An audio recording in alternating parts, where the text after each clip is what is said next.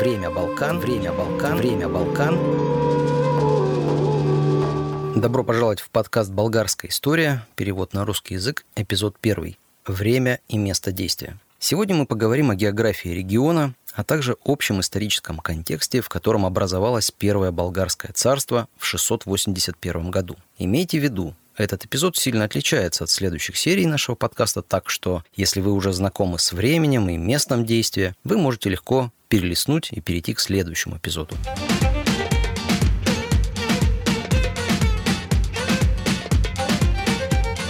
Для начала давайте посмотрим на карту Балканского полуострова. Вы можете это сделать в том числе на сайте подкаста bghistorypodcast.com. Полуостров ограничен Адриатическим, Черным, Эгейским и Средиземным морями.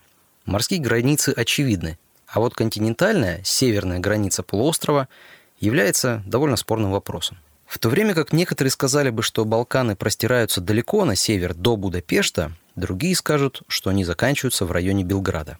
Некоторые включают Румынию, другие исключают ее. По нашему мнению, суть, ну или подвох этого вопроса кроется в том, определяем ли мы Балканы с политической, социальной, культурной или исключительно географической точек зрения, а также о каком периоде времени мы ведем речь. Достаточно сказать, что Балканы – это изменчивое и перегруженное многослойное понятие, к значению и смыслам которого мы будем снова и снова возвращаться в нашем подкасте. Так что давайте отложим пока этот вопрос на потом.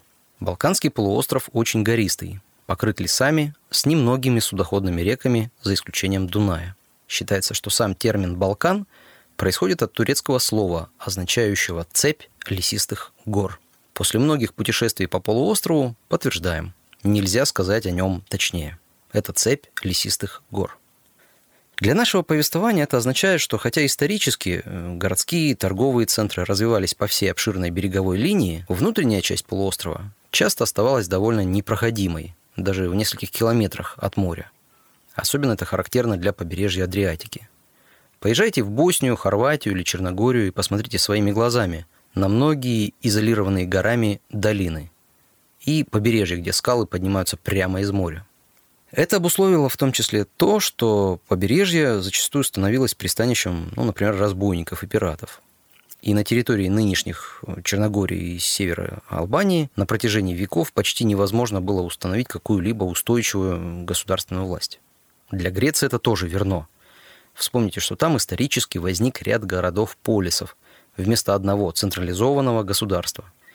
В общем, сложная география затрудняла контроль над большими пространствами. А вот берег Черного моря отличается.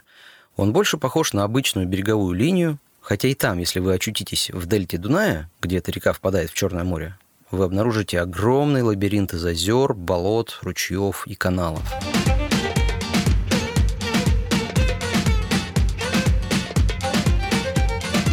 Климат.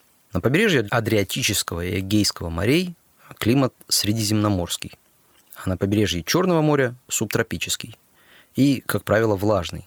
Внутренний климат также влажный, континентальный, во многих районах из-за гор довольно холодные зимы и жаркое сухое лето.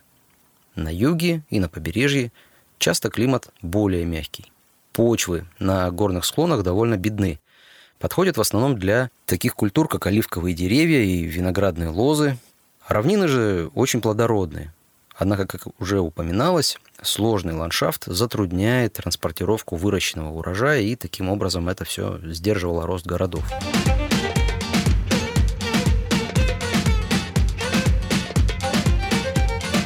Теперь от общего взгляда на географию полуострова посмотрим повнимательнее на территорию современной Болгарии. Она также разделена э, горными хребтами. Самый известный является, собственно, Балканский горный массив, известный в Болгарии как э, Старопланина, что означает «старая гора». Этот хребет простирается от Сербии на западе до Черного моря на востоке, образуют серьезный барьер для движения народов, торговцев, войск. И в течение всей болгарской истории был естественной декорацией многих важных сражений. Хребет отделяет Дунайскую равнину на севере от южной части страны. Как раз к югу от хребта и чуть южнее столицы Болгарии Софии кучно уместились любимые горы автора подкаста – Рильские горы. Они представляют собой довольно компактное скопление гор, Можно сказать, что это практически центр Балканского полуострова. Именно здесь расположена самая высокая вершина на всем полуострове и фактически самая высокая точка между Альпами и Кавказом – пик Мусала высотой 2925 метров. Эти огромные и труднодоступные горы будут часто фигурировать в нашем повествовании как прибежище от преследователей, властей, а порой от всего земного. Чуть южнее от Рильских гор мы обнаруживаем горный массив Пирин. Он похож на Рилу по своей высоте и исторической роли. Далее на восток идут Родоп. Огромные, раскидистые, хотя и относительно невысокие горы простираются до Греции и Эгейского моря. Наконец, на юго-востоке страны, вдоль современной границы с Турцией, есть небольшие и менее известные горы Странджа.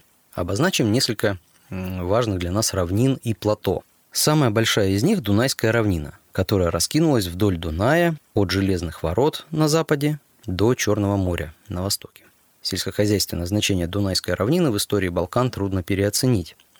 А Железные ворота – это Дунайские пороги, место столкновения гор Старопланина и Карпат, ранее являвшиеся непроходимыми речными порогами, которые серьезно затрудняли судоходство на Дунае.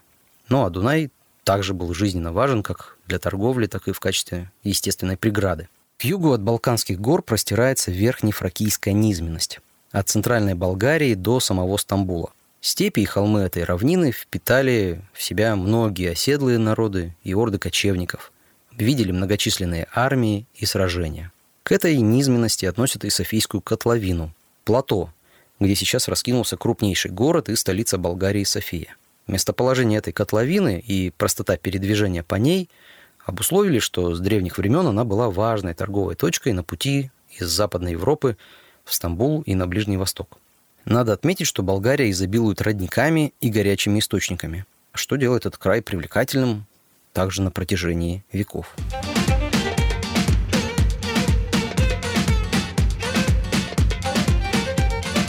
Города – к началу переселения славянских и протоболгарских племен на территорию Балканского полуострова крупнейшим городом региона был, конечно, Константинополь, современный Стамбул. Он стоит на крайнем э, юго-востоке полуострова, на границе Европы и Азии, и мы будем очень часто упоминать столицу Византии и позднее Османской империи в нашем подкасте. Но необходимо отметить и другие крупные города региона. На побережье – Одессос, современная Варна – расположенная в бухте Черного моря на восточном крае полуострова. Салоники на берегу Эгейского моря, второй по значимости город Византийской империи. Конечно, Афины на юге полуострова. Вдали от побережья Адрианополь, современный турецкий Эдерне или он же Одрин для болгар, стоит на Фракийской равнине. Тримонциум, он же Филиппополис, современный болгарский Пловдив, расположен на равнине между Родопами и Балканами. Сердика, современная София, в центре полуострова. Наис, современный сербский Ниш, на реке Нишава в центральной части полуострова. Сигиндунум, современный сербский Белград, у слияния рек Дунай и Сава, рядом как раз от того места, где сливаются Балканы и Карпаты. Вы можете заметить, что многие населенные пункты располагались на реках, морях или на равнине. А вот в горах Западных Балкан не было крупных населенных пунктов. Даже сегодня там нет городов с населением свыше миллиона человек. Ну, на этом завершим наши заметки по географии переходим к исторической обстановке раннего Средневековья.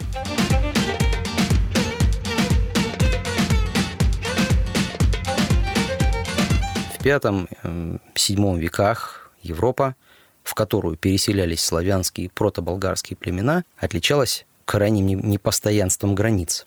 Не вдаваясь в споры о точной периодизации, можно сказать, что античная эпоха окончательно уступала периоду раннего Средневековья. С 400 до 600 года нашей эры, кроме такого знаменательного события, как смещение последнего западного римского императора в 476 году, население регионов Западной Римской империи уменьшилось аж на 20%. Торговля там стремительно сжималась, приближаясь к самым низким показателям со времен Бронзового века. Города пустели – Сельское хозяйство приходило в упадок, поскольку вся система латифундий с ее масштабным производством, основанным на столь же масштабном использовании рабского труда, уступала место натуральному сельскому хозяйству. А рабы, глядя на крушение всякой власти, просто разбегались. Широкие экономические и торговые связи, которые обеспечивали процветание античного мира, распадались, и феодализм занимал свое историческое место. Представьте себе город, который некогда славился своим текстильным производством. А внезапно его торговые связи, пути оказались отрезанными чьими-то армиями и усиливающимся вокруг политическим хаосом. Такое производство полностью останавливалось, то есть разрушалась сама экономическая основа города и общественного устройства. Ну или представьте, что современные морские грузоперевозки резко сократились процентов на 90. Результаты будут незамедлительными и весьма ощутимыми. Полагаем, что это правильная аналогия нашего времени с рассматриваемым периодом. Ведь античный мир был чем-то похожим на мир современный, с тщательно продуманными торговыми связями, которые вдруг внезапно становятся бесполезными – Такие разрывы по природе экспоненциальные, то есть приводящие не к постепенному спаду торговли, а к ее резкому и почти полному краху. Для жителей бывшей огромной империи свобода передвижения также уменьшалась, в то время как племена варваров, особенно германские, перемещались с растущей безнаказанностью. По сути, путешествия стали более трудными для людей безоружных и более легкими для вооруженных. В то же время важно отметить, что подавляющее большинство так называемых варварских племен не были бандами головорезов, пытающимися украсть все, что плохо лежит. Они хотели быть частью Римской империи. Они хотели часть того благополучия, которое разрушали своим появлением. Часто эти племена перемещались просто потому, что они были вытеснены из своих родных земель другими воинственными племенами или природными изменениями. По сути, варварами двигало то же самое, что и населением романизированных городов, стремление к лучшей жизни. Люди всегда являются людьми, остаются ими, независимо от того, где они живут. Этот тезис позволит нам понимать историю более полно. Часто мы лишаем исторических субъектов человеческих свойств, забываем, что они тоже люди со свойственными нам желаниями, мечтами, недостатками. А это неправильно, ошибочно. Это ограничивает нашу способность верно понимать их мотивы и действия.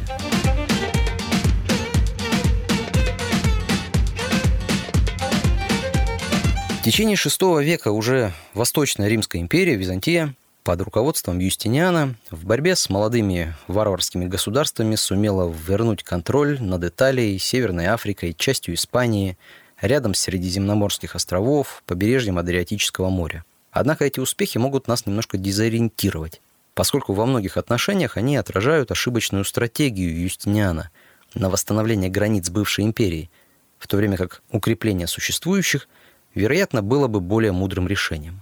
Другим очевидным успехом стала кодификация римского права, кодекс Юстиниана. В то же время страшная пандемия, также получившая имя императора, чума Юстиниана, привела к значительному снижению численности византийского населения. Славянские и аварские вторжения тоже внесли лепту в снижение населения Балкан. А столице тем временем пришлось в этот период претерпеть несколько вражеских осад. Так за успехами следовали неудачи. Империя одержала крупную победу над персами, но в итоге уступила свои ближневосточные провинции арабским армиям. Внутренние религиозные разногласия также не давали покоя ни императору, ни империи.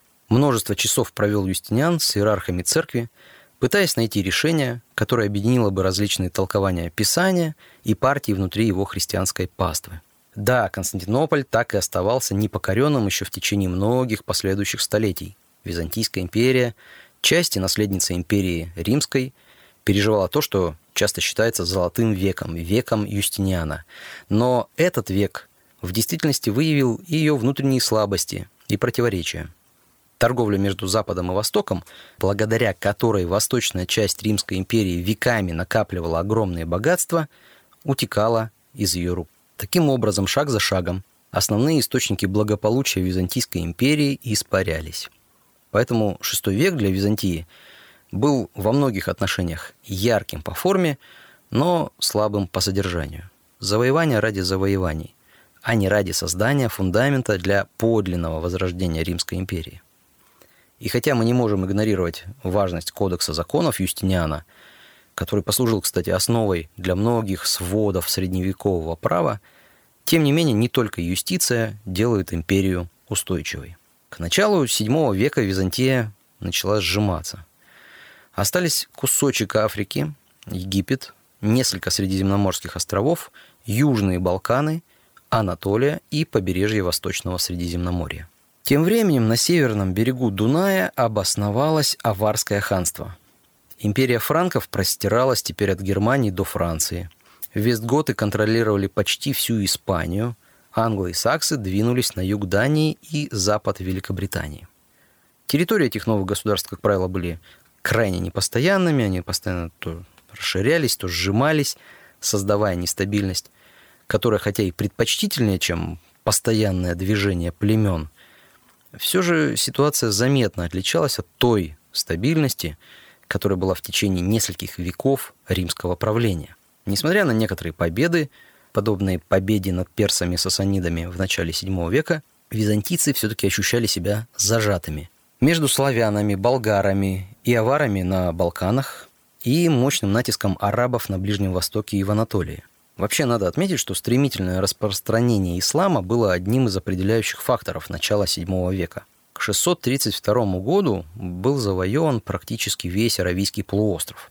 А в 632-661 годах при халифате Рашидун завоевания распространились вглубь византийской территории. А к началу VII века были захвачены огромные территории Азии, Северной Африки, от Пакистана до Испании включительно. В степях к северу от Кавказа, между Волгой и Доном, с середины VII века доминировали хазары, тюркский этнос. Они получали дань от аланов, мадьяр и славян, контролировали торговлю между Востоком и Западом вдоль Северного пути и являлись важным буфером для распространения ислама на север, через горы Кавказа. Таким образом, если мы возьмем Балканы в качестве центра, мы видим Византию на юге и юго-востоке, за Византией арабы. На севере и северо-востоке у нас расположились аланы, мадьяры и хазары, три кочевых племени, стремящиеся построить свои государства. На северо-западе обширная и молодая империя франков. Вот примерно в такой мир переселялись славяне и протоболгары.